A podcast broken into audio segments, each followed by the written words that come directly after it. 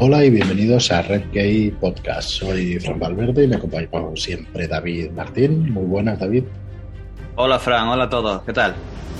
Muy buenas, muy buenas a todos y nada, bienvenidos a un nuevo programa de Red Gay Podcast, donde, bueno, esto va a ser una pequeña introducción, cortita, pretendemos que sea cortita, para presentaros la primera charla del Club de Lectura que tuvimos hace un par de semanas nos acompañaron, tuvimos la suerte de contar con varios de, las personas de nuestra comunidad, nos visitó Tomás Endarrubias y nos visitó también eh, Lacue, Lacue, Lacue, Lacue, Lacue, sí, Lacue. Y bueno, qué grande Lacue.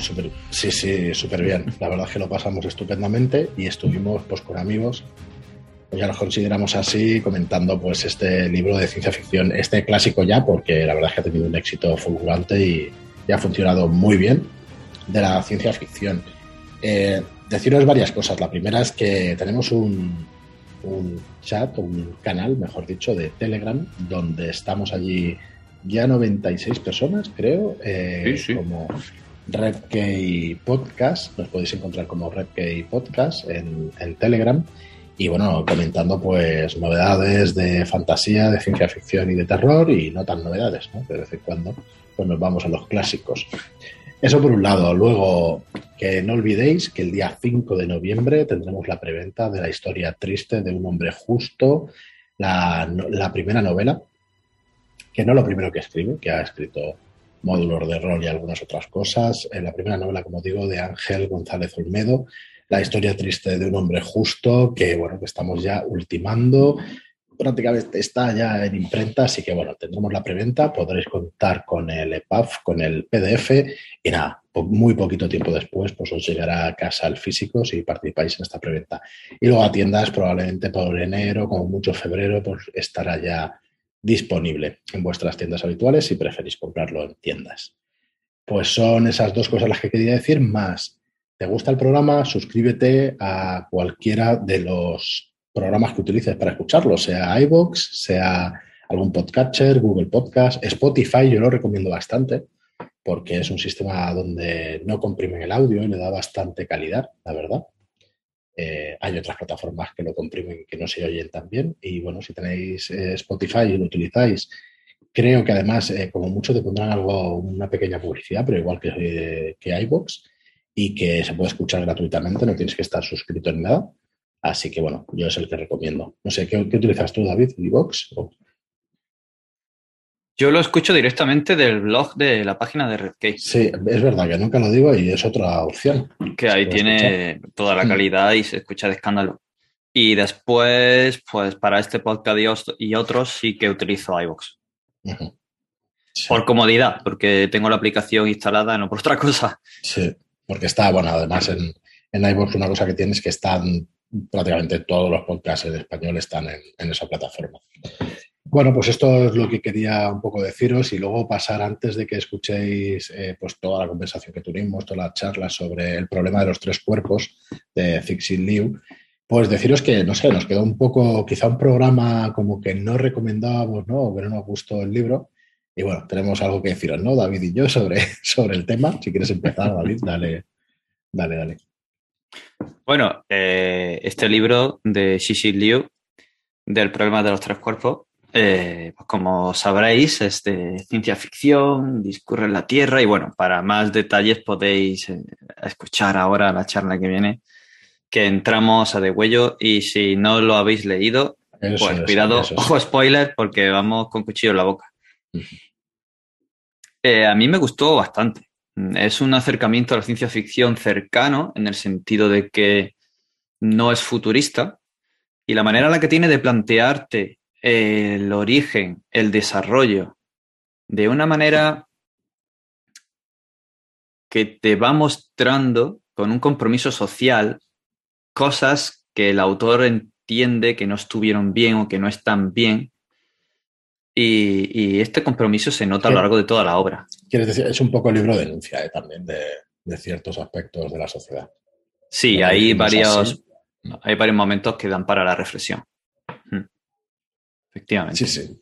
Pues bueno, yo opino exactamente igual. Creo que lo recomendaría sí, me gustó sí. Lo que pasa es que eh, al ser un, libro tan famoso ¿no? y, que, y que todo el mundo ha leído y se pone tan por las nubes, quizá nos fuimos un poco a buscarle los defectos, ¿no? Pero realmente es un libro muy recomendable y que, y que, bueno, que sí que recomendado. Por cierto, para, para gente que empieza con la ciencia ficción o no, yo creo, yo no sé si es muy procedente esa pregunta y perdonadme, ¿eh? que, sé que se hace mucho.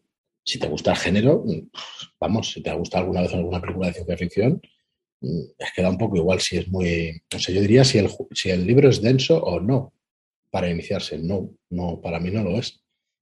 ¿Tiene conceptos físicos teóricos? sí los tiene, pero es un poco como cuando en fantasía te explican un poco el funcionamiento de la magia, ¿no? Pues haces un, tanto de acto de fe y te crees lo que te está diciendo, tú no vas a comprobar todo lo que te está diciendo.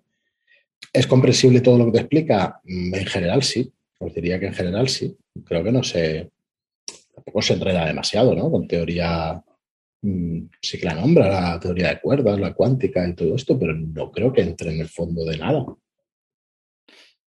No, no hay mucha profundidad, aunque sí que hay ciertas descripciones y ciertas partes del libro que son más, eh, donde pone más el foco en, todo esto. Entonces, eh, alguien que llega por primera vez y que quizá haya visto una película o un relato o le han dicho, bueno, tú siempre has leído fantasía, prueba ciencia ficción eh, pues eh, puede que haya cosas que le choquen en un primer momento, pero claro, es por salir también de su nicho literario habitual.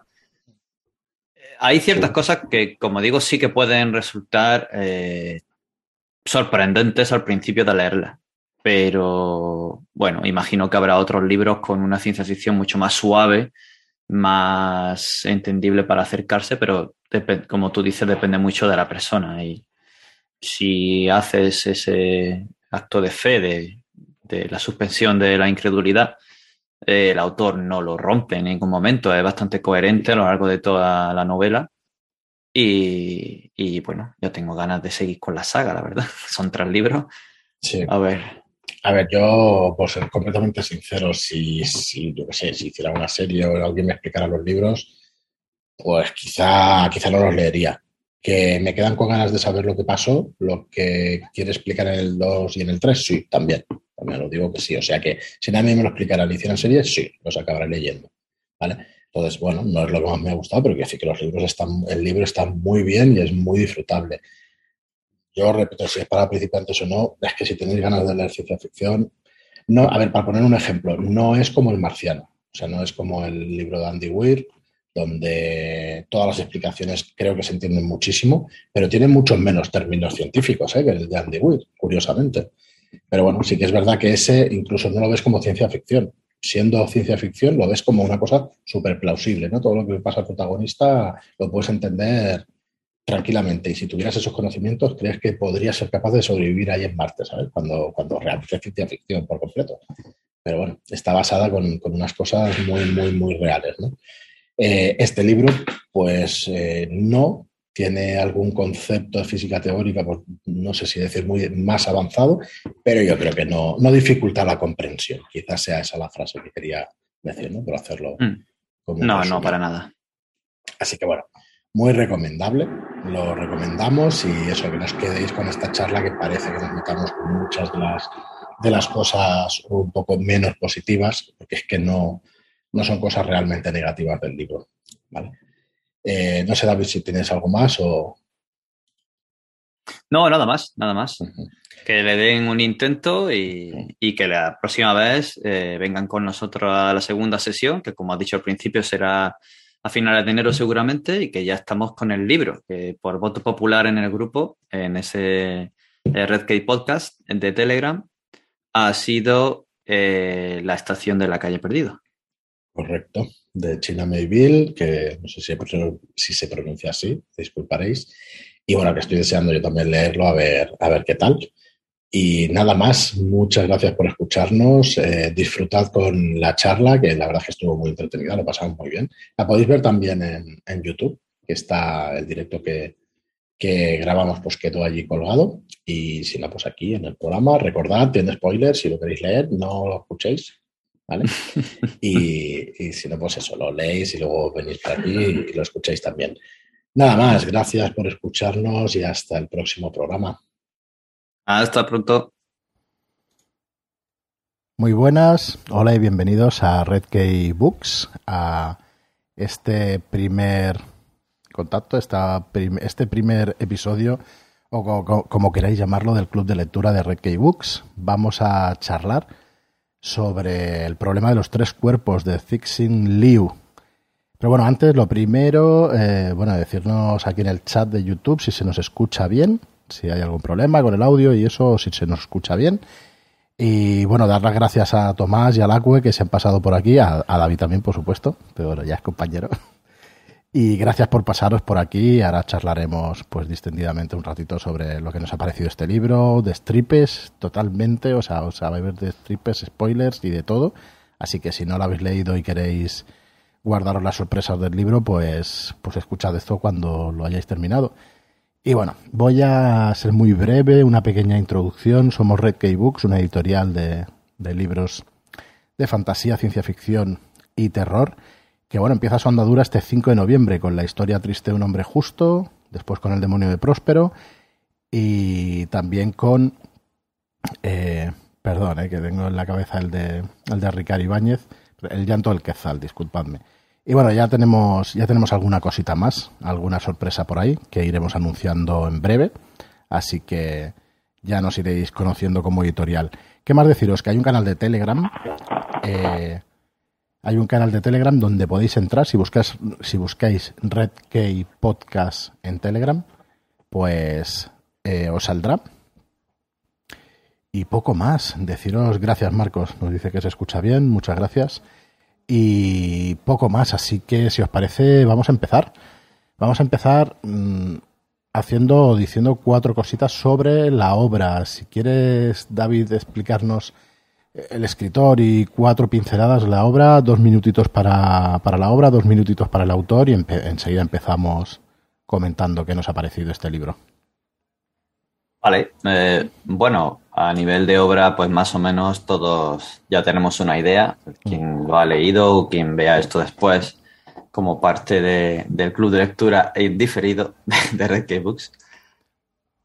Eh, bueno, pues el problema de los tres cuerpos, pues como habéis eh, visto y como ya sabíamos, es una novela de ciencia ficción. El autor es Liu Cixin y es el primer libro de la trilogía de El recuerdo del pasado de la Tierra. El título es una referencia, para quienes no lo sabíamos en ese momento, a un problema de física, eh, de gravitacional, que es el problema de los tres cuerpos por el cual en esta mecánica orbital parece que se genera una interacción gravitacional caótica y hasta la fecha, que se sepa, no tiene solución, menos solución matemática. La obra se publicó por entregas en 2006 en la revista Science Fiction World y más tarde se publicó en formato libro y desde entonces fue una de las más populares en China y posteriormente, ya en 2014, fue galardonada con el premio Hugo a la mejor novela y también estuvo nominada al Nebula y en 2006 pues en Ediciones B la metió dentro de su colección y la podemos disfrutar en español. Se han hecho un par de cositas para adaptarla a nivel de serie o, película, pero desde 2017 llevan a intentarlo, se ha pospuesto y no parece que cuadre, aunque sí que hay una intención clara con varios guionistas de llevarla a cabo. Eh, y bueno, sobre el autor podemos dar unas pinceladas si quieres. Dos minutitos más y, ya para meternos ahí al destripe. Bueno, pues Xixin Liu pues, nació en el 63 en, en China, en Yaquan, y desde pequeño fue enviado a vivir junto con su abuela Henan eh, debido a la represión de las autoridades durante la Revolución mm. Cultural y esto lo vamos a ver eh, plasmado en parte de la obra no solo la dinámica de, la referencia a una abuela o a un mentor que no son tus padres quizá directos, sino la relación paterno-filial o materno-filial entre diferentes personajes y la propia revolución cultural, que va a tener un peso importante, sobre todo al principio de la obra o la primera mitad. Luego, en su juventud, volvió a su tierra natal, estudió ingeniería química en la Universidad del Norte de China y bueno, allí se graduó en el 88 y ejerció su, su profesión en la central eléctrica de Yaquan. Después, cuando ya el gobierno chino abrió un poquito las restricciones y el control sobre la ciencia y la tecnología, eh, quiso darle una renovación a, todo, toda la represión que había habido y comenzaron a desarrollar textos de ciencia ficción. Aquí es donde Sisi Liu eh, comenzó a introducirse como escritor y mm. eh, evidenciando una influencia teórica de Asimov, Clark, también le dio un fuerte contenido social, como hemos podido ver en la obra. Una, una pregunta, a ver si la sabéis. Eh, de hecho, bueno, claro, el comunismo había represión, o sea que incluso en la ciencia ficción no se podía escribir libremente sobre ciencia ficción. No sé si llegáis a saberlo o no, imagino que no. A nivel de revolución cultural, todos los temas que fueran marcados por el famoso libro rojo y por el régimen como contrarrevolucionarios, pues sí que estaban tachados y prohibidos. Bueno, en fin, eso acabó, o por lo menos gran parte de ello, y por lo menos podemos disfrutar de, un libro así. Bueno, yo creo que podemos empezar por los principales temas de la obra y, y si estamos de acuerdo con que trata de esto. Bueno, está claro que eh, el libro trata de, un contacto bueno, aquí, spoilers ya, o sea, el que no quiera, que, se marche ya, porque si no, se lo va a encontrar de lleno. Eh, de hecho, el libro trata con un contacto con una inteligencia extraterrestre, con, extraterrestres directamente y una futura invasión, o nos anuncia una, futura invasión extraterrestre. Tiene el tema del primer contacto, trata también sobre la revolución cultural, como estabas diciendo, en la República Popular China, supongo que se llamaba así. Sabra eh, trata también sobre el problema, este problema de los tres cuerpos o cómo podría, digamos, ser una civilización extraterrestre con esta, con esta, con este sistema planetario, con este sistema solar, mejor dicho. Trata sobre el progreso científico, inteligencias artificiales y unas cuantas cosillas más. Eh, no sé si estáis de acuerdo, si queréis que trata algún otro tema o va por aquí la cosa. Hombre, a ver, los puntos centrales son los que, los que has comentado. Evidentemente es una novedad de contactos, mm. de contactos con otros mundos y de cómo serían, y de desarrollo de civilizaciones. Tienen también esta idea de, de bueno, nosotros tenemos nuestra tranquila vida en un mundo que orbita alrededor de una sola estrella, pero ¿cómo puede ser una, un mundo que orbita alrededor de tres? O sea, con esos problemas gravitacionales y con ese, pues con esos, esas complicaciones que tiene ese mm, problema matemático de la física de los tres cuerpos, de, dónde iría un planeta atrapado entre en esas tres estrellas. Entonces, eh, evidentemente, luego sí, luego hay un tema político, un tema social, esta narrativa un poco eh, bosquejada de, la revolución cultural y sus efectos. A ver, al final, pues, pues como toda novedad de contacto, y yo creo que toda novedad de extraterrestres, de tratar de cómo va a reaccionar una civilización cuando, cuando eso ocurra. Sí, de hecho, bueno, se ponen en, nuestra piel, ¿no? Como humanidad, como, como, como la humanidad, pero se pone también en la piel de los trisolarianos, ¿no? Que son los habitantes de, esta, de este sistema solar. Intenta también darte su punto de vista, luego ya vemos a través de qué, pero yo creo que sí, que intenta hacer las dos cosas. ¿Os pareció tan alienígena como a mí el intentar meterte en la cabeza de los trisoliarianos? ¿O, lo visteis más claro o está bien explicado y eso nos pareció tan caótico? Porque a mí, me costó bastante de, de yo decir que, parte. Yo decir que nunca, nunca he leído una novela de este estilo, ¿no? Y me, ha gustado porque entraba ya desde otros mundos, de la novela histórica, novela de, de policíaca y cosas así. Entonces, claro, durante el transcurso de la novela se puede decir que había momentos donde estaba totalmente perdido.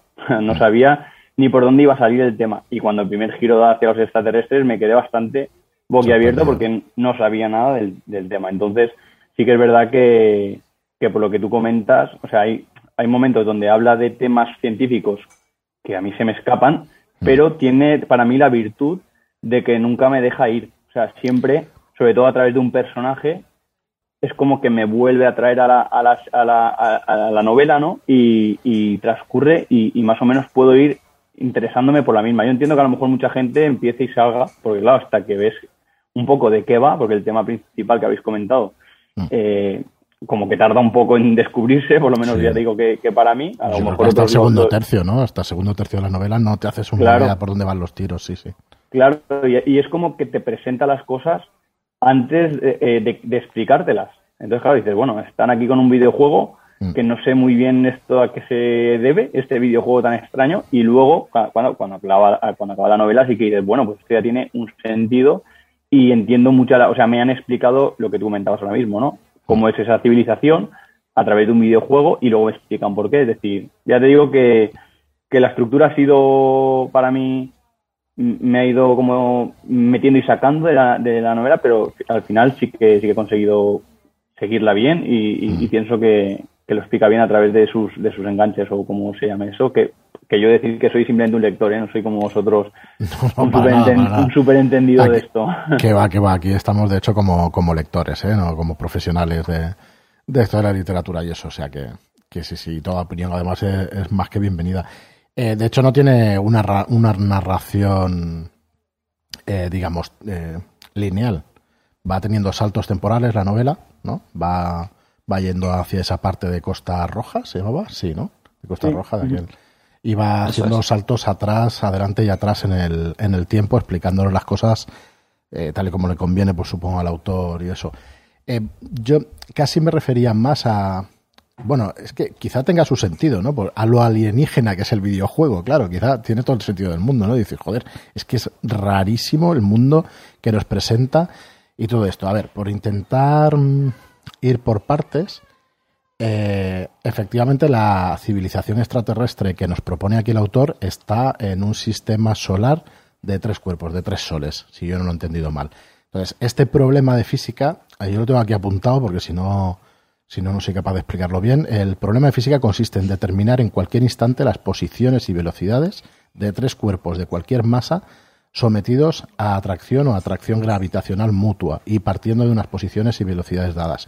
Esto significa que mm, para que un científico sepa lo que va a pasar, va a necesitar hacer los cálculos necesarios para saber dónde van a estar cada, en cada momento los cuerpos, porque si no, al final la temperatura, la distancia al Sol y todo eso, pues va a marcar muy bien pues eh, el desarrollo pues de una civilización o de ya no de una civilización de la vida incluso no en, en un cuerpo. Entonces eh, no se ha resuelto y aquí nos mete a nos adentra directamente a una civilización donde van a estar naciendo y muriendo las civilizaciones durante un montón de años durante supongo que cientos o miles de años no sé si llega a dar esos datos no de tiempo y eso no se mete tanto en, en lo que duran las civilizaciones pues claro, el videojuego habla de días, ¿no?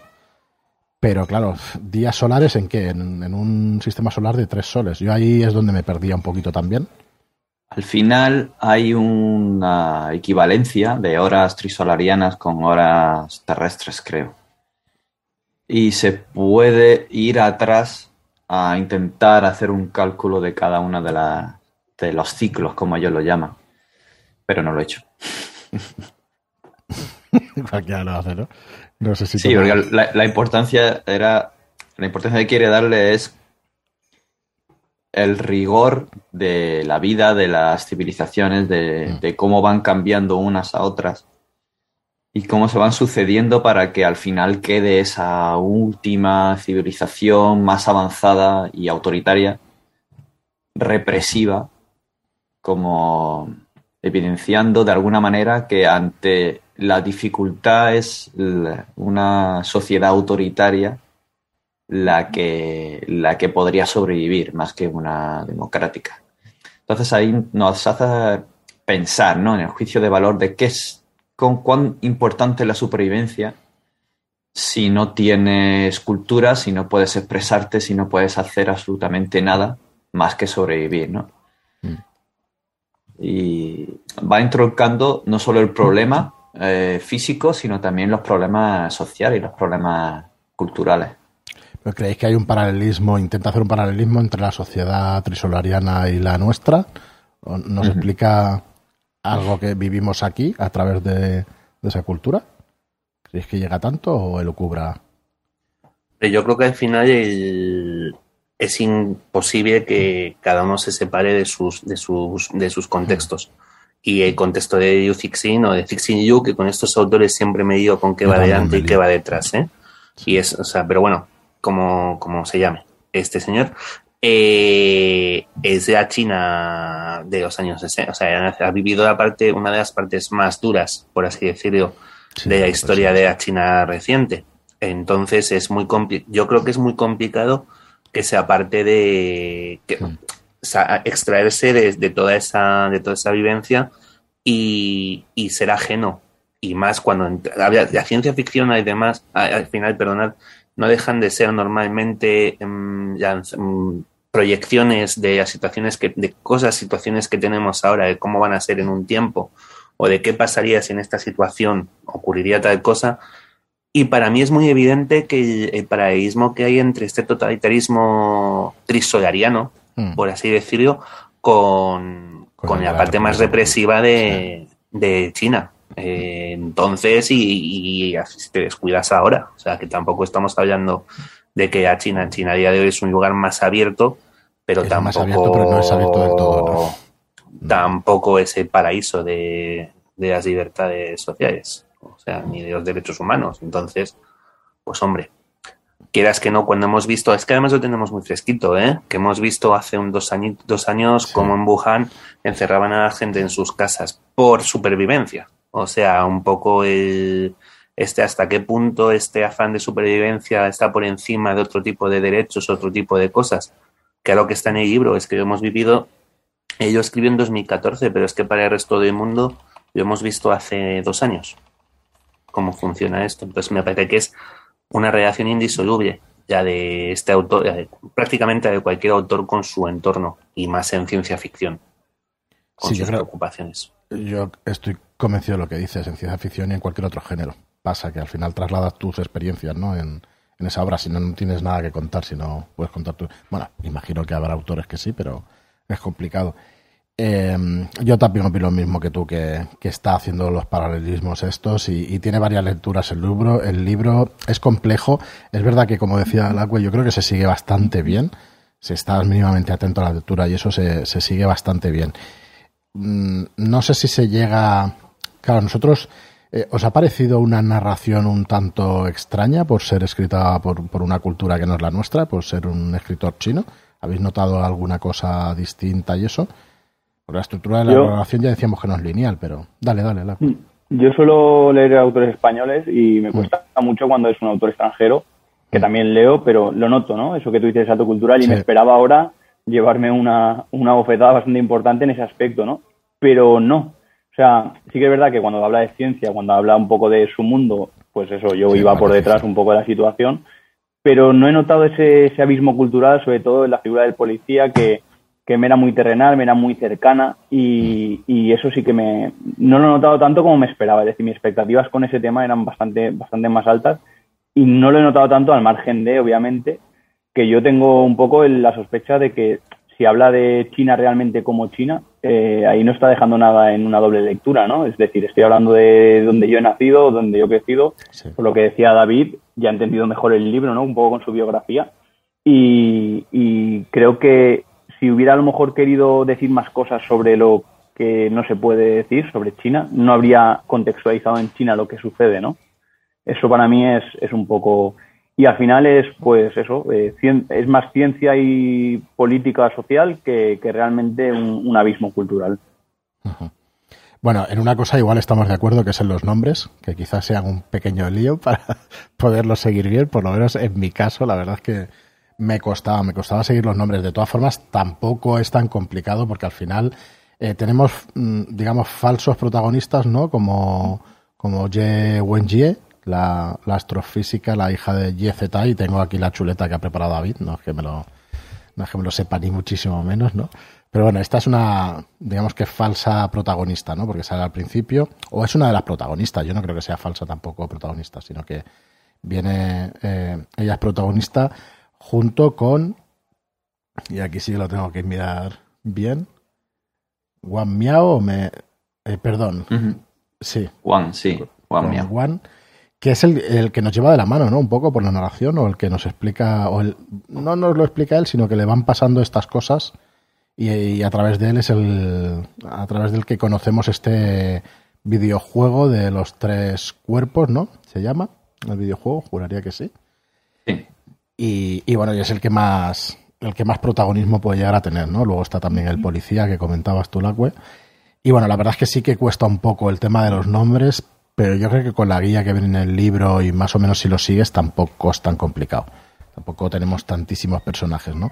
Eh, ¿Os ha parecido que tenían profundidad, que son algunos más profundos que otros o qué tal eso? Yo si queréis empiezo. Eh, a mí me ha parecido que, por ejemplo, Ye Wenjie sí que está bien desarrollada, sí que explica lo que le pasa al padre al principio y todo esto, pero que el resto de personajes yo diría que están abocetados. Quizá el policía es el que más carácter tenga o el que más sabes cómo va a actuar en, en cualquier momento, pero luego el científico, el, investigación de, el investigador perdón, de nanomateriales eh, está esbozado únicamente, ¿no? No sabemos demasiado de él, ¿no? Por lo que yo recuerdo. Yo, es, a ver, uno de los mayores problemas que he tenido con este libro han sido los personajes, pero no a nivel de nombres, mm. porque al final, oye, es lo que dices, hay que sí, es, es lo que hace difícil es que no estamos acostumbrados a, a este tipo de nombres, pero somos los que somos lectores de fantasía, venimos de, yo vengo de Malaz, y cada libro tiene un, un glosario de personajes de 100 personajes, ¿vale? Entonces, eh, pues hombre, eh, tampoco es que dos páginas de personajes o página y media sean como para gritar, ¿vale? No, a mí lo que me ha, me ha, dejado muy, muy cortado es que me han parecido, que salvo Ye Wenji, ya, ya, ya, astrónoma, y hasta cierto punto, o sea, sí que mm. me parece que cuenta la parte más interesante, lo que a mí me ha interesado más de la historia. ¿eh? Y yo debo decir que me preparé para ayer ya, o sea, yo es verdad que, que dentro de, de, mi preparación como historiador, la historia de China no ha sido muy fuerte nunca, no, ni a contemporánea en general, ni a de China en particular. Por lo cual, para mí, cuando empecé con Revolución Cultural y todo esto, lo primero que hice fue parar la lectura e irme a buscar cosas y saber de qué estábamos hablando. ¿Vale? Para que no me pillara fuera de mano y, entender lo que estaba viendo. El, el personaje este de, de Wenji sé que sí que me parece interesante, pero los demás es que me han parecido cartón piedra. O sea, desde el protagonista, pasando por todos y cada uno de las referencias que hacen, los coroneles occidentales, los científicos que salen. Hay conversaciones entre la madre que ha perdido a su hija, eh, que tampoco no sé, se me generan además unas conversaciones que no termino de entender y que no sé si es precisamente ese eso cultural que decía Ayacue, que, que, habías, que terminas asumiendo. Yo creo que no terminé de asumir de todo. O sea, porque había, hay una escena de una conversación entre el protagonista y la madre de la científica que ha fallecido, y otra escena de conversación entre el protagonista y un amigo que creo que están como jugando, hacen un ejemplo de cosas moviendo, moviendo un billar, ¿vale? Que a mí las conversaciones eh, me dejaban un poco atónito y creo que muchas veces no sé si es un tema de, de los personajes como tal, de que son expresiones que en chino quieren decir, tienen una serie de significados que a lo mejor al, al, pasarse a castellano algo se queda en el camino o suena raro. Pero es verdad que para mí el personaje es el, el protagonista, es, es, es es un testigo. Es que llega, pasa hasta de su familia. O sea, no, no tenemos un, sabemos que tiene una mujer y creo que recordar que unos hijos, pero es que las, sí, las alusiones son, son mínimas. y, Desde que coge la cámara de fotos y sí, sí, sí, adiós. Eso está claro y mola. Sí, pero ojo, y, creo que esa es la escena más moderna del, del libro, ¿eh? lo de que de pronto vea la cuenta, la cuenta atrás está en, en la radiación de fondo de microondas, eso dices, pero vamos a ver qué me estás contando. Luego ya la solución que te dan, el cómo se resuelve ese tema, bueno, ya lo comentaremos cuando llegue el momento. Pero incluso los personajes, no sé, me parecen que son como clichés em, de otro mundo. Es la sensación que me dan, ¿eh? Porque, por ejemplo, el policía que comentaba Yacue, siendo el personaje que creo que con, con el astrónoma está mejor desarrollado porque cuenta algo, porque sabes que detrás de ese nombre sabes que ocurren cosas. Ese tío tiene su, está pensando, tiene sus propias ideas, tiene sus propias investigaciones. Eh, a mí me recuerda mucho a incluso una forma de hablar a personajes muy topicazos que salían en. Yo no soy director de manga ni de cosas, normalmente no me. Yo no voy a sacar el tema ¿eh? del manga y del anime. Hmm. Sí, yo por eso te digo que a mí toda esta parte de shock de cultural sí que me ha pegado muy fuerte.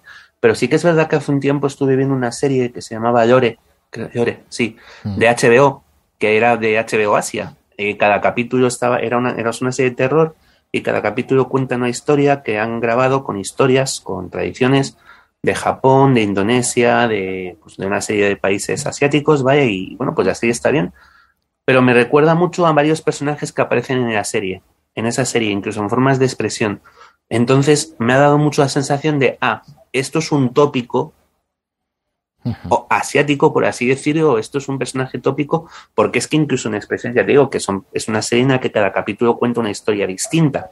No hay profundidad ninguna en los personajes. Vale, es, es no llega, no da tiempo en episodios de 50 minutos. Y me he quedado con la misma sensación. Y vamos, los malos, ya, los malos, los trisodarianos, es que es como si fueran los malos de los Power Rangers. Vale, no, es que, ojo, es mi sensación, evidentemente, yo ya lo comenté en el grupo. Yo tenía lista de lectura de los tres libros y he sacado dos. Vale, no, no es una historia con la que vaya a continuar. Nos hemos preguntado a ver si os gustaba. Bueno, Tomás acaba de decirlo ahora que, que bueno, que pese que a lo que sea con esa lectura no vas a continuar, con lo cual al 100% no te habrá gustado. Que, eh, ¿A ti, David? ¿Te ha gustado? Yo, David, puedo contestar de David así. David luego realmente es el que, porque me meto de, de sándwich entre dos, entre dos expertos. A ver, yo creo que los personajes, no, no, eh. más que la, profundidad en sí que te puedan llegar a, desarrollar en la novela, yo creo que son los que te acompañan a entender la novela. Para mí, por ejemplo, Yewenji es la que un poco te, vertebra un poco la, ese contacto, ¿no? Ese contacto de entre lo mundano o, la ciencia y, lo extraterrestre. Eh, Miao, este Juan Miao, es un poco el que te habla de la ciencia humana que tiene que resolver esos problemas y tal. Y por otro lado, Sikian, que para mí, yo no creo que haya ningún personaje principal porque ninguno tiene una profundidad como decir, pues este me está volviendo loco, me está encantando, pero sí que me ayudaban con la historia. Es Sikian, que es el, comisario, el policía, entre que siempre está fumando, que es muy burdo y que es como un poco la parte terrenal de la historia, ¿no? Entonces yo creo que a través de ellos él ha intentado narrar su historia y es como cuando te, como cuando te, describen, por ejemplo, cómo es Costa Roja, eh, pues te están describiendo cómo es un personaje para tú llegar a evolucionar con la historia sin a lo mejor tener esa profundidad de personajes como pueden tener otros autores que, que realmente lo que más te gusta de la historia es pues el personaje en sí mismo, ¿no? Yo no sé si iré o no con las otras dos, por lo que al ir un poco de lo que decía Tomás. Igual sí, porque quiero saber qué pasa, ¿no? Quiero saber realmente si vienen, si no vienen, cuándo vienen, porque ya si estamos defendiendo una cosa que va a pasar de aquí 450 años, pues igual a mí me preocupa menos que si llegan mañana, ¿no? Que yo creo que con esos saltos temporales también un poco me confunde. Y dicho esto ya, ya sí que dejo de hablar a David, que me interesa mucho también lo, que, lo que va a opinar. Está muy interesante. Pues dale, dale, David. Bueno, eh, estoy de acuerdo. Eh, no hay una profundidad de personaje, eh, digamos, para que destaque como tal ninguno de ellos. Son como los medios que ha utilizado él para querer contarnos la historia que quería contar. Para mí el más importante es Wenji, porque es ella la que descubre, la que hace posible que todo pase y la que al final da una pequeña esperanza de solución. Y está como resignada, ¿no? Eh, eh, no sé si es un paralelismo del papel de la mujer eh, en la revolución cultural o en China, que a pesar de que tiene capacidad, de que toma decisiones y de que promueve, al final se queda en un segundo plano y acepta su, su destino, ¿no? De quedar relegada o incluso estar en Sí, varias veces a punto de, ser fusilada, ¿sabes? sí, sí. sí, de ser, eh, pues eso, utilizada para y por el régimen y por los demás. Eh, sí, vamos, que ya digo, estoy, estoy de acuerdo con vosotros. Para mí, como ya digo, el principal es Yewenji, pero todos los demás son un medio para contárnoslo y no le interesa mm, meternos en profundidad a ningún personaje, sino que lo que hace es darle importancia a lo que ocurre realmente. De hecho, nos hablan bastante más, sobre todo en la última mitad del libro, de los trisolarianos que de cualquier otra cosa que pase en la Tierra. Sí que me ha llamado la atención no sé si es cosa mía o de verdad ha sido intención del autor, que va jugando con tres cuerpos la mayoría del tiempo.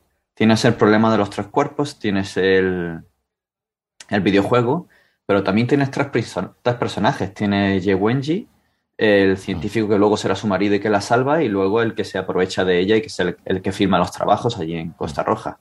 Luego al final tienes, eh, digamos, eh, los tres ejes de, el policía, eh, Wang Miao y el matemático que le va a ayudar a hacer ese primer modelo evolutivo para intentar explicarlo y que se nos quedan los tres juntos al final como esperanza para el siguiente libro.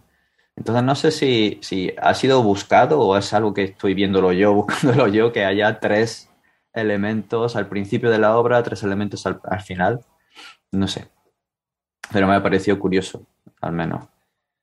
Eh, sí, vamos, no, no quiero incidir más. A nivel de personajes es quizá donde cogea más, más la obra de hecho, es que, perdona, un segundo, por terminar ya con estos dos personajes, un comentario. Ye Wanji, eh, para, si os dais cuenta, para, mí, eh, es que tiene novela para ella sola. O sea, si apartas mm. ya. Mm, Totalmente. Incluso fuera de, del ámbito ya de la ciencia ficción, si entrásemos en una novela histórica, Ye Wanji es un personaje que te da para, un, para esa historia, para una novela histórica. Y creo, o sea, sobre su vida, para una biografía, aunque sea una biografía ficticia de una persona que vivió en la época de la revolución, de la revolución cultural. O sea, ya desde el principio, cómo ve que matan a su padre eh, a, golpes en, un escenario en la universidad por no ceder ante los, los temas de las presiones eh, del gobierno. Eh, el encierro, las posibilidades, la cantidad de veces que está a punto de, ser ejecutada, cómo la llevan a ese lugar que, que, es Costa Roja, que, que, además de un lugar de desarrollo científico, también lleva otro tema de los que está escondido en el libro, que es el de la ecología. Eh, cómo, han destruido todo ese entorno, todo ese entorno natural que es, que es Costa Roja. O sea, y eso es Costa Roja y otra montaña, la montaña, no recuerdo, que está como en el límite con Mongolia, que es donde recogen a Wenji, antes de llevarse a, a Costa Roja y demás, que también ese tema está ahí escondido. Y yo estoy convencido de que, de que terminará emergiendo más adelante en, en alguna de las otras novelas, le dará bastante peso al, a la destrucción de, ecosistemas porque, porque le mete bastante peso en esta como para más adelante no, no sacarlo. Pero claro que evidentemente Joe Wenji, sin ser la protagonista que nos lleva a, a, conocer la historia, es porque además ese personaje que conoce la historia desde el principio no hubiera, hubiera sido el Sherlock sin Watson. No, eh, ella ya, si es ella que te cuenta la historia, es, es mm. no tiene misterio pero, pero que más allá de ella, es lo que os digo, sí que ella, ella creo que destaca, pero porque es la que tiene historia. A poco, a poco que, comparado con el resto, a poco que en uno pongas más peso en ese sentido, claro, se los come a los demás vivos. No sé si, a ver, eh, yo estando muy de acuerdo con vosotros, pero quiero poner sobre la mesa que para mí el choque cultural con China y con cómo explicar, o sea, y en su manera de pensar de que la sociedad está por encima del individuo, igual que en Japón, o por lo menos yo tengo esa, esa idea, ¿no? Esa concepción, me da que pensar si claro, yo no conozco la literatura china y no sé cómo escriben, pero a lo mejor tiene que ver con eso. A lo mejor estamos esperando a que desarrollen los personajes cuando en su cultura no es tan importante. Entonces quería dejarlo sobre la mesa sin tener ni idea, pero que, bueno, es posible que sea eso. Y luego, otra cosa sobre, sobre todo ella, Ye Wenjie, que creo que es el personaje que hace. Eh, que casi destruye a la humanidad llamando a los trisolarianos. O sea, es, lo que hace comprender una la parte mala de la sociedad o la parte mala de la humanidad, ¿no? Que es, pues, esa. Eh,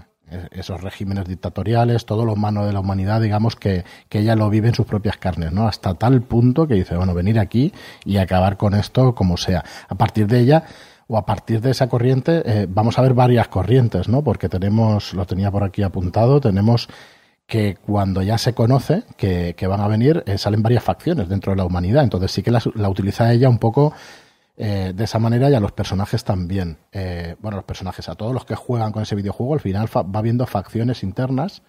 Y tenemos a los adventistas, ¿no? Que, están a favor de que lleguen los alienígenas y que destruyan la humanidad, que podría ser ella la que funda, digamos, esa facción, ¿no? Que además ahí, ostras, también te mete un, un interrogatorio el autor ya sé que estoy abriendo muchos melones, ¿eh? pero ahora nos metemos a fondo. Tenemos los, adventistas, los redencionistas, que ven a los trisolarianos como si fueran dioses y que para ellos son una religión y, todo eso. Los supervivencialistas, digamos, que, se someten, si con ellos salvan a la humanidad y a sus descendientes, pues venga, nos vamos a someter a lo que, a lo que vengan o a lo que nos traigan estos trisolarianos.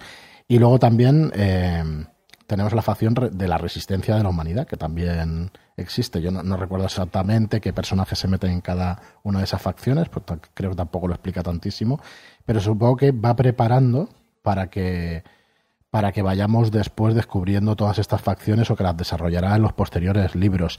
Yo eh, entiendo al Acue que a mí me quedan con las ganas. Yo tampoco estoy seguro de si voy a seguir con la trilogía, ¿no? En principio no, pero sí que es verdad que la trama o que es suficientemente interesante como para, por lo menos que saber cómo, cómo la desarrollaría, ¿no? Por dónde van los tiros en las siguientes. El tema ecológico, yo estoy convencido de que se cargan la tierra y de que, bueno, de que va a ser, de que de que va a ser súper importante.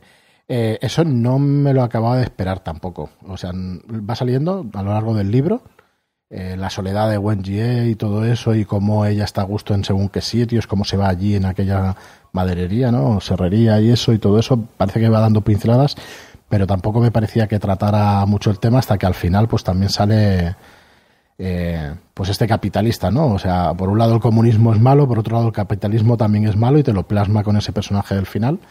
Así que bueno, los personajes no tengo tan claro si están de esa manera a propósito y que realmente, pues claro, el peso de la trama o es una novela más de trama que de personaje, eso está clarísimo. Así que bueno, eh, nada, era eso, poner sobre la mesa si es que esa narrativa pues oriental pues los trata a los personajes de alguna otra manera. Bueno, más allá de eso, vamos con Trisolaris, si os parece. Vamos con el videojuego y cómo nos presenta, cómo nos presenta el autor, cómo nos hace entender a esa civilización alienígena a través de un videojuego. Que realmente es un mecanismo literario, ¿no? O sea, lo que utiliza es este videojuego para, para explicarnos cómo nace y cómo se desarrolla esa civilización trisolariana yo, sinceramente, o sea, no entendía nada del videojuego, qué cosa más rara, qué cosa más extraña, qué cosa, qué mundos más vacíos y con desiertos y noches y días y eso. Y me perdía muchísimo en el tema de los tiempos, de los nacimientos y, y, finales de las civilizaciones y todo eso. No sé qué sensación teníais vosotros cuando lo leíais y si alguno de vosotros puede explicar un poco cómo funciona ese mundo de los tres solos, aunque bueno, siendo un problema físico ya entiendo que no tendrá solución ni fácil ni la vamos a descubrir aquí ahora. No sé, ¿quién quiere empezar a, desgranar eso? Bueno, a decir verdad, eh, no soy físico, no tengo el fondo matemático ni, cósmico para entender eh. El problema de otros cuerpos, pero sí que a nivel de astrobiología se ha contemplado la posibilidad de rigores de otros tipos de formas de vida según otros tipos de planetas, ¿no? Y yo lo veía así, eh, cómo eh, la vida habría surgido en este tipo de planeta con, toda la influencia tan caótica en sus condiciones tan extremas y una curiosa forma de sobrevivir la vi con, con el tema de la deshidratación. Al final no es más que mm, plasmar uno de los mecanismos que utilizamos nosotros para preservar tanto alimentos como microorganismos. Aún no hemos conseguido hacerlo en macroorganismos, pero bueno, los egipcios estuvieron ahí, ahí, que es la, la liofilización. Al final, eh, perder el agua rápidamente, entrar en un estado de letargo y de conservación. Y hoy día podemos hacer un liofilizado de bacterias y poder resuspenderlos y rehidratarlos. Y la mayoría de los casos hay supervivientes y podemos obtener eh, de nuevo una población. Con los alimentos también podemos hacerlo, deshidratarlos y poder reutilizarlos posteriormente. Así que da esa visión que a mí me, resultó muy curiosa. el hecho de ver que todo está... David, ¿vuelven a la vida las bacterias cuando las leofilizas? Eh, no, porque no llegan a morir. Hostia, no lo sabía. Digamos que se entra en un estado de letargo eh, con pequeñas porciones todavía, digamos, de húmeda, de, humedad en el interior, pero bueno, en ese polvo liofilizado todavía hay bacterias en letargo que cuando se rehidratan, como yo ahora, eh, digamos que vuelven a la vida. Entonces me pareció muy curioso. Eh, la verdad es que una vida que se desarrolle y muera, se desarrolle y muera una y otra vez por temperaturas que se acercan al cero absoluto en algunos casos, no llegan a decir el libro, eh, temperaturas que son abrasadoras. Eh, esas son unas condiciones tan extremas que cambian a lo largo de los años que llevaría a extinciones masivas, llevaría a que sobreviviera probablemente una forma de vida no muy compleja. Sin embargo, aquí me sorprendió cuando eh, hablan de que una forma de vida compleja ha aparecido, tiene unos mecanismos de adaptación, como es este letargo por deshidratación, y que pueden rehidratarse, guardan sus recuerdos de una, digamos, generación a otra, incluso nos explican cómo se reproducen, que es una especie de multiplicación entre dos individuos que se fusionan, se pierden los dos individuos y aparecen varios. Parte de los recuerdos los tienen como una especie de intuición, los que mantienen qué ha ocurrido antes. Y es, me, resulta muy, muy curioso, muy curioso de, leer y reflexionar sobre una civilización eh, diferente en un mundo diferente, con unas formas y unas reglas de vida totalmente diferentes. a mí me pareció Yo tan pienso que... Dale, dale, la Yo pienso eso, que la trisolariana es una, es una sociedad o es una forma de vida que tiene muchos problemas para mantenerse y entonces yo creo que eso le da jugo a que la Tierra sea como un caramelito, ¿no? Como una opción que ellos quieran mm. venir aquí porque, vamos, vivir allí debería ser la bomba, porque entre lo que te tienes que deshidratar, ahí pasas un frío tremendo, pasas un, fases desérticas. Entonces, lo único que yo creo que ese es el gancho para que quieran venir a la Tierra, ¿no? Esa posibilidad. Además, en la Tierra hay un germen que es la, venganza, eh, protagonizado por la figura de Wenji, que ella quiere un poco vengarse de lo que no le, lo que decía su padre, sino realmente lo que han hecho eh, los humanos, ¿no? Y cree que no tienen salvación y creen que no, que, o sea, que merecemos es que vengan y nos, y nos den un correctivo como, se merece. Yo creo que los trisolarianos por ahí le pueden echar una mano. Y luego, con respecto al videojuego, entra por medio de una personaje que creo que era Seng Yufei, que era una científica japonesa o algo así, y a través de él se lo hace conocer a Guamiao, que se queda totalmente estasiado, o sea, cada vez que tiene un hueco en su vida, se mete ahí, se enchufa el videojuego y, solo quiere un poco que, que, ver qué pasa e intentar resolver un problema que para mí no tiene, bueno, es que claro, con lo que ellos te dan, o sea, con lo que te da el autor, para mí no tiene solución. Es decir, yo voy dejando que la, que la novela avance a ver si ellos me dan un poco la solución que, que tiene tan caótica vida, ¿no? Y además con los tiempos distintos, con los soles distintos, que si sale uno, que si sale dos.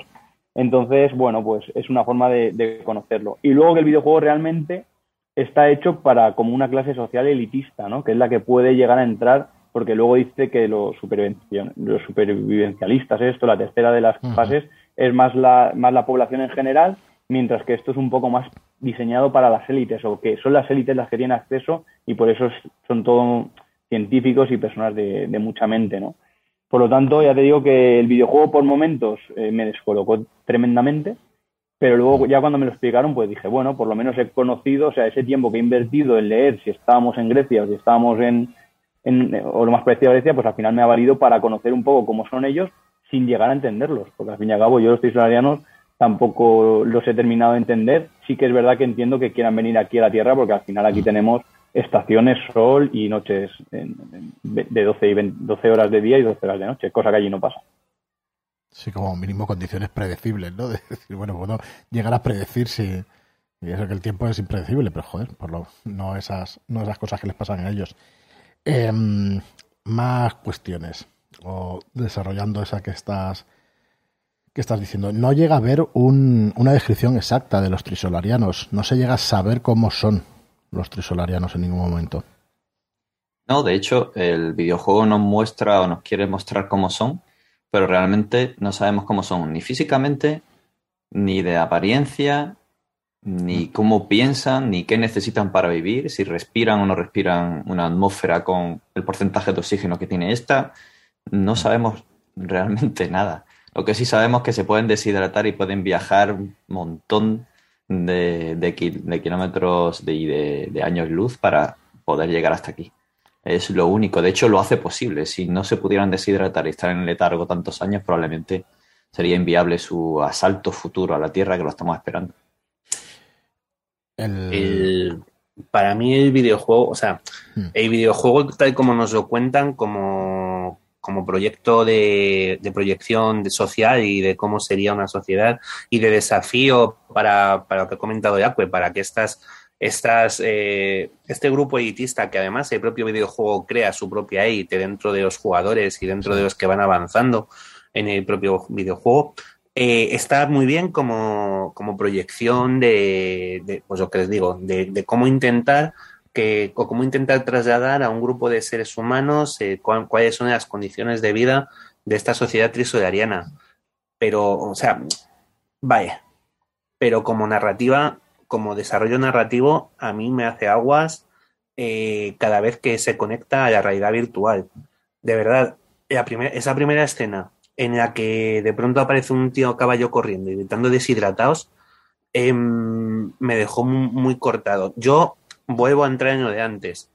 Eh, estoy acostumbrado a, a videojuegos de corte occidental. Sí que sé que existen videojuegos orientales que son grandes éxitos en, China, en Japón y, toda esta historia, y que normalmente ni siquiera llegan a exportarse a Occidente porque su forma de entender muchos videojuegos, ya no hablo de los Final Fantasy, ¿eh? que son juegos a los que hemos jugado todos, perdonad, sino de, juegos que no desconocemos siquiera los nombres porque son juegos propios. Entonces no sé hasta qué punto también es que esa parte está más influida por, por, pues, por otro tipo de juegos que aquí no conocemos y demás pero de verdad, el, los conceptos de juego y las escenas. pues seguro, seguro, o sea, porque al final, sinceramente, tampoco. Yo cuando, joder, cuando empiezas a ir a hablar de este libro, yo esperaba que fue. También a lo mejor llevo demasiadas expectativas y por eso me llevo a la hostia, ¿sabes? Pero es un premio Hugo, es un premio. No sé si se llevó también en Nebula, bueno, todos los que había. Vale, siempre es, tienes todos los premios, tal. Es un libro muy original y empiezas a leer estas juegos que es súper original. Pues mira, yo de videojuego, adaptado a mi forma de ver el, videojuego, lo he visto en Ready Player One hace no tanto. Vale, entonces a lo mejor con mucho menos interés científico, porque evidentemente no hay ese trasfondo de desafío de un problema físico existente en, en Ready Player One, como sí que lo hay en, en, el problema de los tres cuerpos, pues para entrar en un juego divertido me divertí mucho más en, en Ready Player One que no creo que sean, que sean novelas comparables, que no es entretenimiento y esta es ciencia ficción. Bueno, para entender lo que quieres decir. Claro, pero para el tema de, no, es que utiliza un videojuego, ya va, es que esto también se ha hecho antes. O sea, no hay, no hay nada nuevo bajo el horizonte. Pero, pero es verdad que a mí el juego me parecía un, auténtico, como juego, ¿eh? yo me veía como jugador, me parecía un auténtico coñazo, sinceramente. Que entiendo que para ellos es la idea de, oye, no, lo que intento transmitirte es que tú en este mundo estás aquí y esta es nuestra vida, lo que decíais, ¿no? De pronto te sale un sol, de pronto te salen tres, de pronto hay una estrella que está allá a lo lejos y nos morimos de frío todos, de pronto eh, pensamos que esta era va a durar 48 días de prosperidad porque el sol va a tener un ritmo y amanece un día y salen los tres juntos y, y destruyen la Tierra, vale, pues me parece un sistema chulo de contar cómo es esa civilización trisolariana, pero como juego, como narrativa, a mí, a mí se me ha, se me ha se me desmontó muchísimo, no me, no me convencía. Y ya digo que es que los trisolarianos, como grupo, me convencen aún menos, si te descuidas, aún sin saber cómo son, o, ya te digo, me, me parecía muy gracioso un comentario que habéis hecho ahora, de no sabemos si cuando lleguen a la Tierra eh, pueden respirar este oxígeno. Madre mía, como no puedan, eh, que corte. O sea, después de que te vienes desde 500 años de viaje para ahogarte según llegas. Vaya, entiendo. Y si no tienen esos hadrones fabulosos, que seguro que también son capaces de convertir el, la atmósfera de la Tierra en algo respirable para ellos, porque como son todopoderosos y todo solucionan, pues, pues eso. Pero que al final es verdad que tampoco los trisolarianos están mucho más definidos más allá de de esa tiranía y de esa perspectiva quizá que a lo mejor a mí también, insisto, yo vuelvo con que es mi opinión, me parece demasiado humana. es la sensación que me da cuando veo una taberna en una novela de, espacio. sí, claro, porque como en la Tierra tenemos bares, es lo primero que colonizamos. Cuando los rigerianos o los Shiar o los no sé cuántos eh, tienen cualquier otro mundo, existen pues me da la sensación también, ojo, que como está contado desde la perspectiva de Ye Wenji, no sé hasta qué punto no es ella la que interpreta las señales que recibe y las humaniza o tal. Pero bueno, no sé. Te digo que, a nivel de civilización, la parte final, cuando explica cómo son un poco, es como decepcionante, o yo ya iba decepcionado por, por el ritmo que llevaba el libro, y el juego se me hizo muy original la primera vez, muy repetitivo las siguientes veces que entra. Sí, aquí nos dice Ismael que el videojuego es una forma de captar adeptos a favor de los tres solarianos, claro, de que los entiendan antes de que lleguen. Y eso, y de que vean o que comprendan qué es lo que han vivido y que lo puedan comprender. Yo creo que una persona que en los primeros capítulos de la novela, o el primer capítulo de hecho, creo que una persona que es capaz de plasmar lo que vive, lo que vive Lei Wenjie y que lo entiendas y que empatices con ella, creo que está totalmente hecho, o sea, es capaz de hacer un videojuego entretenido y que está hecho completamente aposta para que sea una cosa totalmente alienígena, pero no sé si se basa en esos videojuegos que estabas diciendo o es que él quería hacerlo como eso, como, como algo totalmente extraño a nosotros, ¿no? Como humanos y no, porque claro, es que vuelvo otra vez, como no sé cómo funciona la narrativa de ellos, porque realmente me es muy confuso. Bueno, a mí me ha pasado muchas veces con el anime, de ver cosas y decir, joder, esta narrativa es que no la entiendo y es una son incluso novelas, El Castillo Ambulante, no sé si lo habéis visto, pero es una novela europea y que ellos, al final la narrativa es que es rara. Al final no sabes si es la hija, si esta chica es la hija de tal, si tienes claro protagonistas y tal, pero está contado de una manera rara.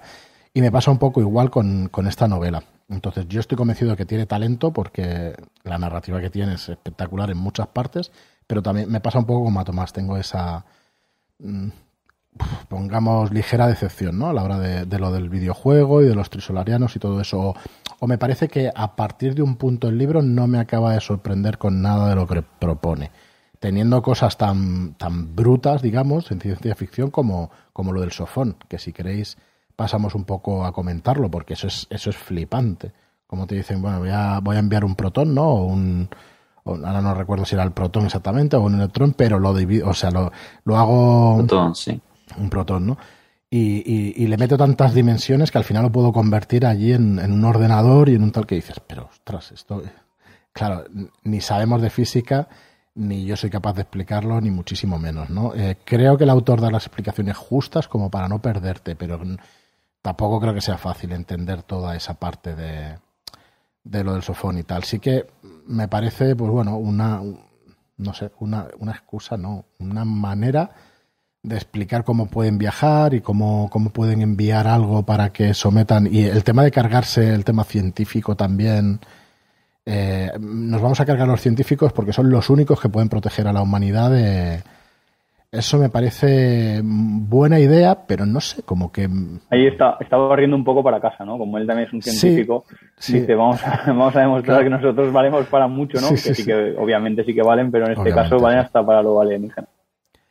Sí, no sé, ahí tengo también sentimientos encontrados. Me pasa, es verdad que a partir de la novela a mí mm, creo que es una gran novela y que no se pierde el tiempo leyéndola, ni mucho menos, pero sí que se me desinfla un poco o no veo, no veo demasiadas cosas que me, que me llevaran, digamos, a leer el segundo y el tercero, ¿no?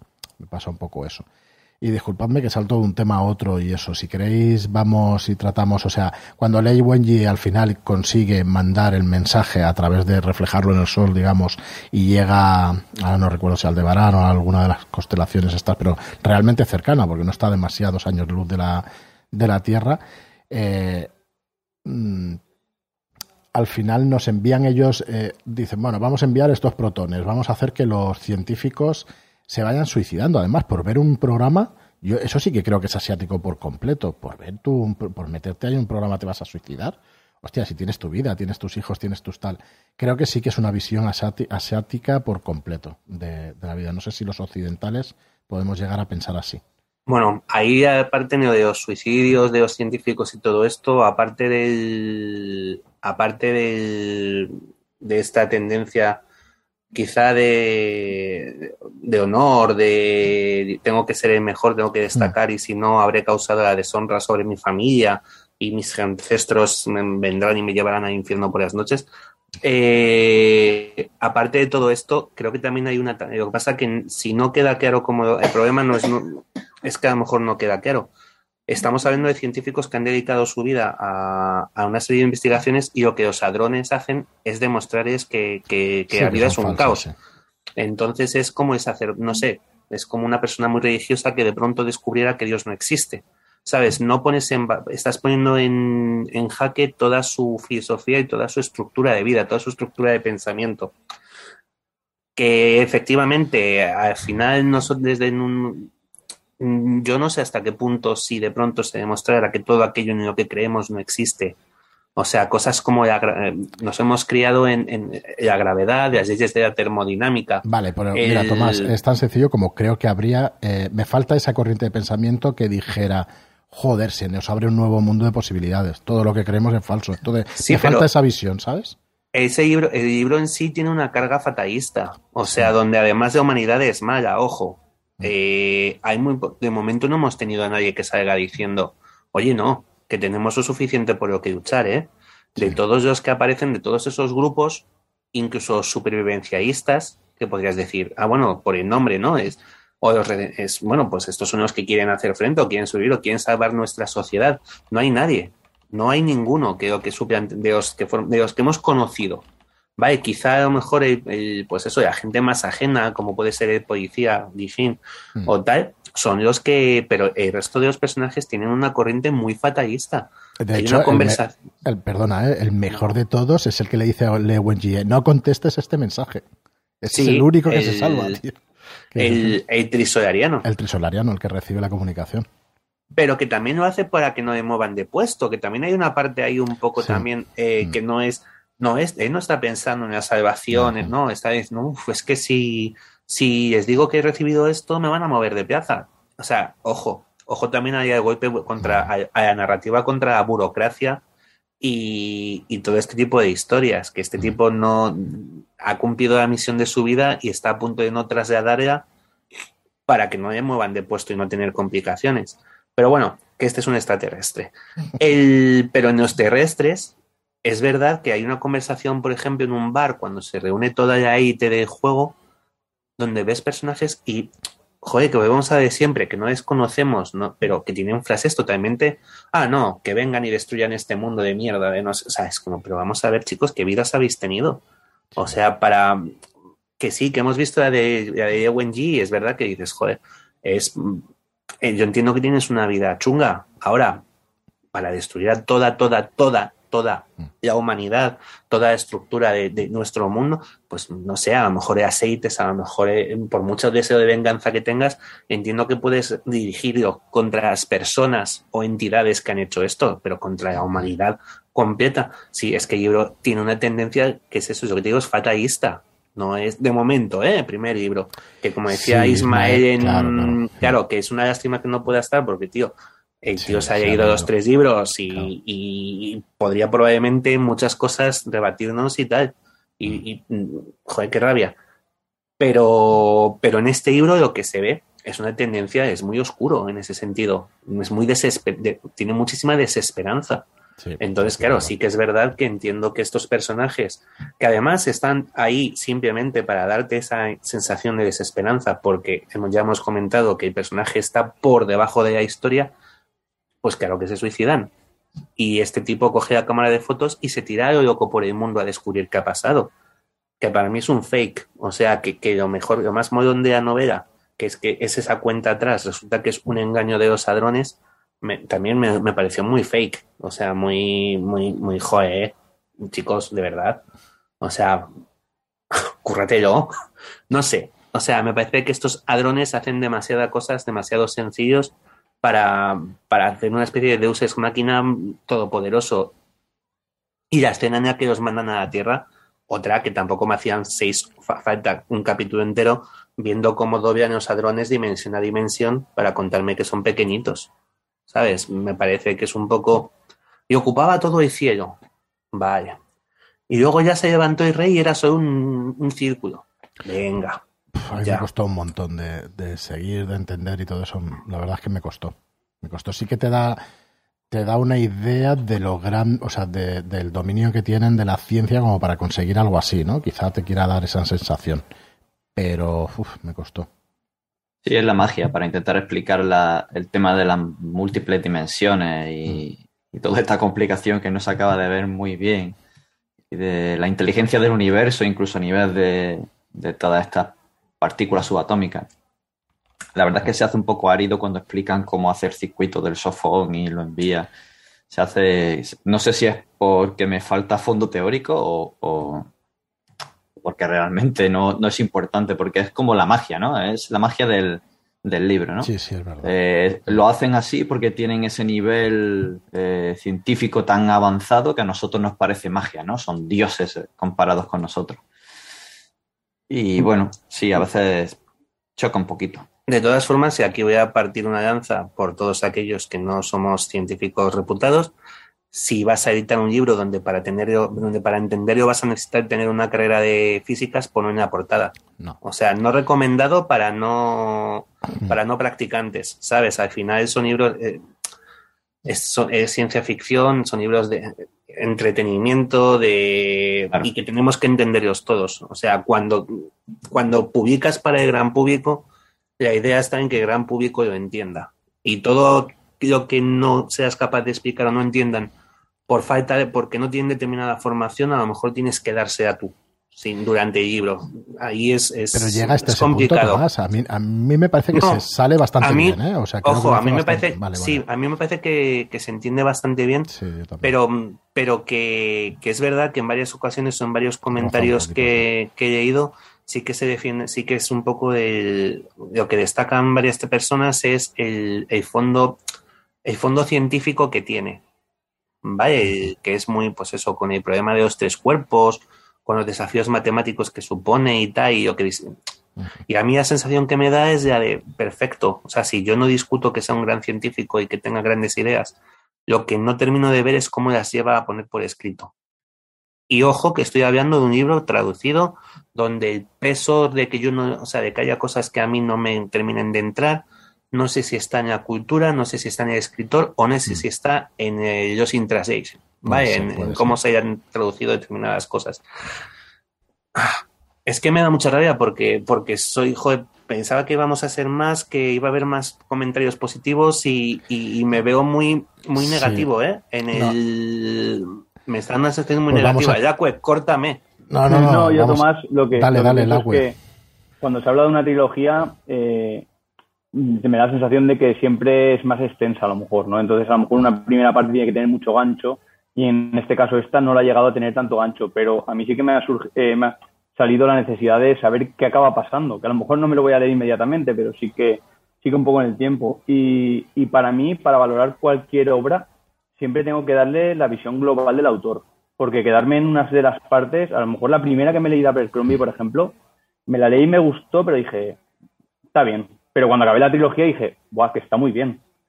¿Sabes? Y tuve que acabármela, tuve que ver todo el desarrollo, tuve que ver cómo se iban pegando chafones para darme cuenta de si me gustaba o si no. Entonces, yo estoy muy de acuerdo con todo lo que tú has dicho. ¿eh? De hecho, creo que de mi nivel de lo que me había gustado, que era bastante ahora, ha bajado un par de escalones, pero porque me has convencido en ese aspecto, ¿no? Me, has, me has convencido, o sea, me, me, no, no, me ha puesto el foco en cosas donde sí. yo había. Soy dejado. un troll. no, no, yo, yo había pensado a lo mejor que era más por algo mío personal, que a lo mejor no llegaba a conectar con la obra, no le había dado tanta importancia a lo cultural también. Pensaba que simplemente porque muchas veces es más lo que tú has dicho ahora mismo último, en lo último, ¿no? No sabes si es el autor, la cultura o el que traduce, ¿no? Cuando no conecto yo bien con los, con los escritores extranjeros. Pero sí que es verdad que, que necesitaría ver cómo acaba. Porque decíais que Ismael, sí, no lo conozco, ¿eh? pero que Ismael sí que ha salido a la trilogía. Me gustaría un poco ver él qué opinión tiene de este primer tomo sabiendo cómo acaba, porque claro, eso es muy, muy importante y... Claro, fijaos y, que, bueno, no, no, perdona, nos dice que el despliegue de los sofones cobra sentido en el tercer libro. O sea que Claro. igual, claro, nos perdemos cosas muy importantes. Si, no es que no, si no es que no tenga sentido en este libro, Sí, para mí es sí que tiene hasta sentido qué también. punto es necesario bajarse tanto y explicar todas las dimensiones y los despliegues y todo eso. Sí, que con todo lo que hay que leer, a veces, muchas veces, eh, pues, te, pues te gusta leer y que te guste desde el principio y que te convenza, porque al final Claro. es porque yo por lo menos, por único y exclusivamente por entretenimiento y, y me gusta también oídos en los podcasts y todo eso por, por intentar entender más de las obras, ¿no? Cuando, cuando las leo, porque haya gente que sepa un poco, que lea más que yo, que, que me pueda completar mi, mi opinión. A mí en eso que, que ha estado comentando antes Tomás sobre eh, posible mentalidad de científico que ha dedicado su vida a esto y su vida es solo eso, el trabajo, ver cómo no tiene sentido todo el esfuerzo que ha hecho, sí que puede afectar a algunas mentes. Pero yo creo que el libro carece de algo y es de lo humano. Hay un desapego terrible hasta de padres a hijos. O sea, Jay Wenji eh, no se llega a enamorar del que será su marido, pero tiene una hija y es que le da igual la hija. Ya en Costa Roja mm, tiene la hija, ella te lo cuenta y no tiene mayor importancia ni repercusión en su trabajo. No, fijaos que ni siquiera hemos nombrado que los empuja y los mata, tío, allí. Y dices, hostia, es que al final. Y ni siquiera lo hemos nombrado de la poca importancia que le, le da. Claro, ya lo hemos comentado también. Juan coge, deja a su hijo, le da igual y se pira. Y no se vuelve a saber más nada, ni de nadie, ni de familia, ni de. Solo una pequeña relación platónica que tiene él y ya está. O sea, la humanidad la, se reduce a lo que haces, en qué trabajas y si eres bueno en ello.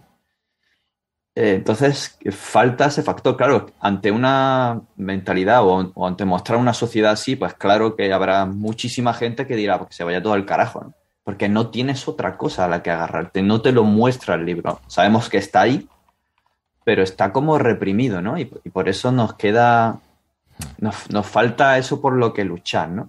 Que es lo que al final del libro se quedan como que, bueno, seremos insectos, pero vamos a luchar, ¿no? Unidos todos como sociedad. Estoy de acuerdo al 100% con lo que estáis diciendo, pero, ¿vale? Tengo siempre mi pero ahí.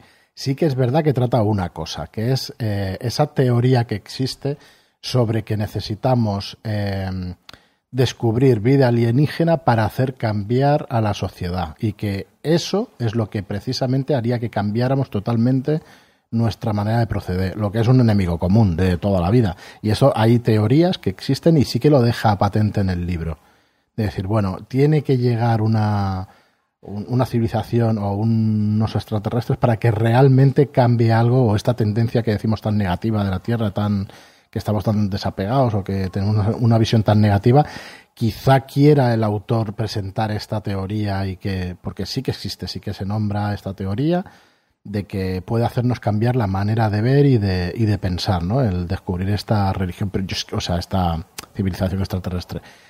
Pero bueno, es que lo, he visto también apuntado en algunos artículos, pero es que no acabo de ver esa esperanza, ¿no? Esa humanidad que estáis diciendo. O sea que estoy bastante de acuerdo con ese ligero pero, pero sí, estoy bueno, de acuerdo. Tenemos una amenaza común que se comenta en el libro y lo habéis hablado antes. El desgaste ecológico de la Tierra. Mm. Eso al final nos va a cambiar. Ya no lo está haciendo. Pero no logra unir a la humanidad. Para nada. Yo no tengo tan claro que nos unamos si vienen unos extraterrestres a la Tierra. no lo tengo tan claro. Ni yo, ni yo. No lo veo tampoco. Muy bien. Pues no sé, chicos, si queréis comentar alguna cosa más. Vamos a ir con, las conclusiones, si queréis, con, las ideas finales que os hayan quedado por comentar y eso. A mí la verdad es que me ha gustado mucho esta, esta charla con vosotros. Eh, ojalá hubiera entrado más gente, porque es verdad que nos enriquecemos con opiniones de, de más personas, pero vamos, súper agradecido a que hayáis entrado. Eh, sí, a mí me ha sorprendido. Había como 13 votos para que fuera hoy por la mañana y así venir más gente y, no, Tenéis que entrar aquí, así que, bueno, a Lacue no lo conocíamos de nada, ¿eh? o sea que muchísimas gracias, Lacue, por pasarte, porque vamos. Sí, sí, de nada, a mí, para mí ha sido un placer. Ya te digo que he intentado mm. estar un poco por detrás, pero porque a mí realmente lo que me gusta son los podcasts y escucharos pero bueno, si tenía la, posibilidad de intervenir y por primera vez, es la primera vez que, hablo de un libro, al final la lectura para mí es súper eh, solitaria, porque yo leo, me, hago mis propias reflexiones y así compartido, la verdad es que siente que hace mucho más y, si es con vosotros, pues con mucho más.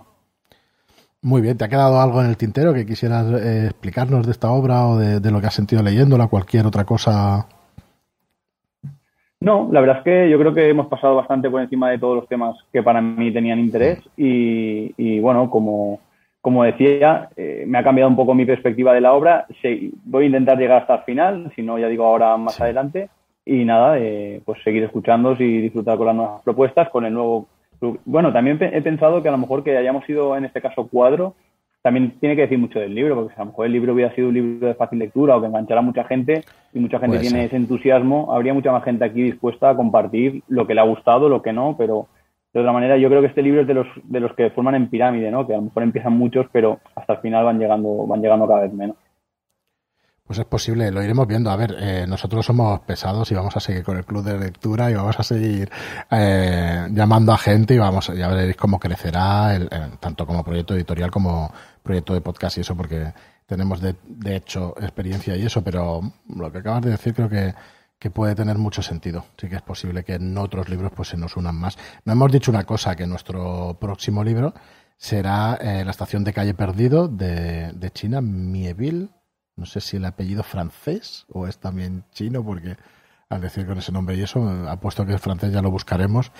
Pero ese es nuestro próximo libro que, prepararemos. Eh, no hemos dicho las fechas de las lecturas, ya en el grupo de Telegram también, también las informaremos y eso. Y, a ver, yo no tengo mucho más que. A ver, el libro tiene muchísimas lecturas y, y se le puede dar muchísimas vueltas porque, porque lo tiene pero yo creo que habiendo comentado lo que hemos comentado, nos falta de hecho el trasfondo del segundo y del tercero.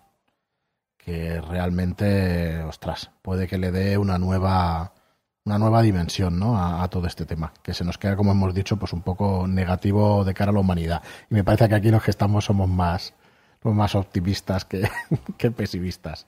No somos tan orientales, ¿no? Que ellos sí que tienen un poco más eso de, del suicidio más, eh, más en boga, ¿no? De la sociedad. Nosotros en principio también, yo no sé de estadísticas ni nada cómo andaremos, pero yo sí que me llega que, ellos eso lo tienen bastante y sobre todo en gente joven. Sí, sí. No sé, realmente no, no llegas a verlo, ¿no? David, ¿nos comentas algo que quieras que se haya quedado en el tintero?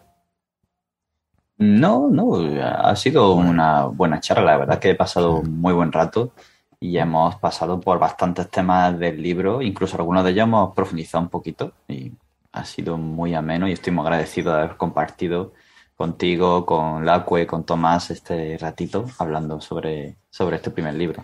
Sí, seguro que, los siguientes eh, nos, nos, llaman y, y, con ese final de esperanza de unidos aún así le haremos frente, eh, te, da ese toquecillo de sigue leyendo que, viene gordo, ¿no?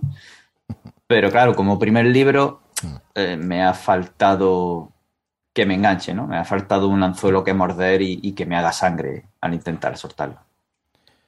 Muy bien, pues no sé si Tomás quieres. Yo tengo una última pregunta ¿eh? para terminar, pero si Tomás quiere comentar alguna otra cosa de, terminar también.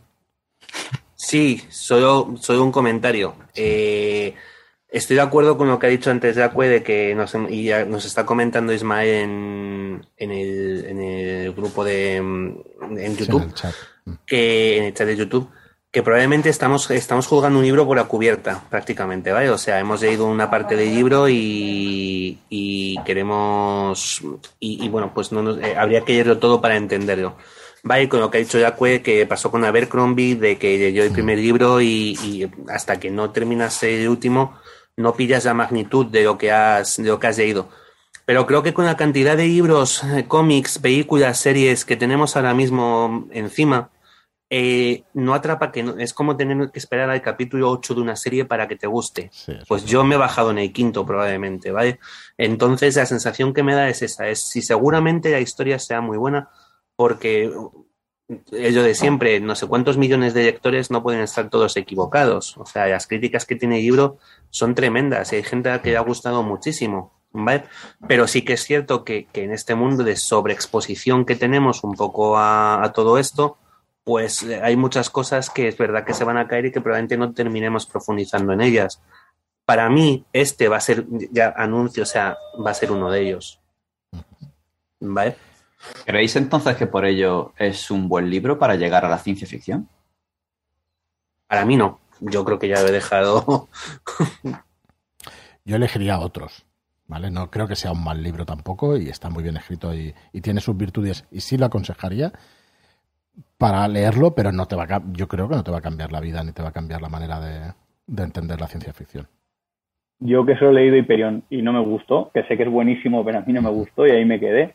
Eh, yo creo que yo no, yo no empezaría por aquí, supongo que habrán otros más como un primer escalón, ¿no? Antes que, a lo mejor dar este salto de, algo más complejo en cuanto a ciencia ficción, ¿eh? Hablo que, al final me parece como todo el rato trampas y, te pone suposiciones con la ciencia ficción que realmente que no se pueden resolver, pero sí que están ahí como un poco para, para que tú estés dentro de una novela de ciencia ficción.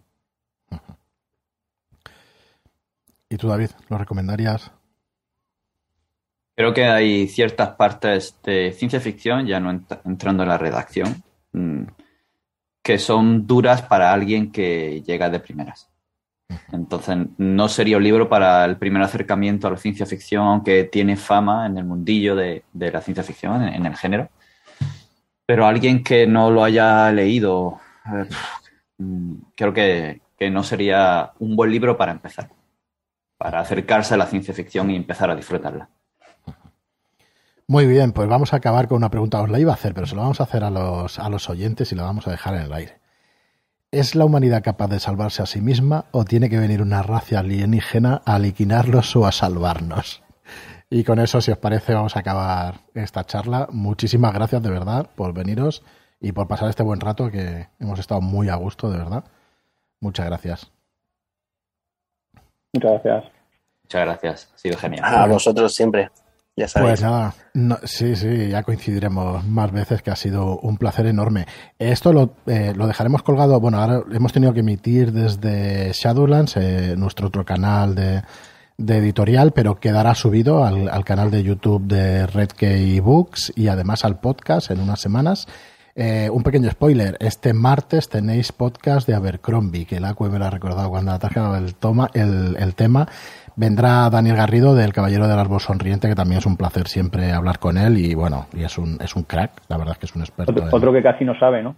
Joder, es un, se disfruta con él que dices, madre mía, Vaya saber. Y un grande. sí, sí. Estuvimos muy bien, muy a gusto y bueno, pincelada sobre Abercrombie porque también tiene ahí para, para tratar muchísimo, pero por lo menos vamos a ver una visión general como en Malaz un poco de, de sus novelas y ya poquito a poquito pues en los siguientes meses iremos introduciéndonos y iremos profundizando en alguna de ellas. Así que ah, el martes que viene eh, Abercrombie, yo Abercrombie con Daniel Garrido. Muchísimas gracias chicos por veniros, gracias a todos por vernos, por escucharnos y nada más, hasta el próximo programa. Hasta la estación de calle perdido, como muy lejos. Eso es. Hasta luego. Chao. Un abrazo.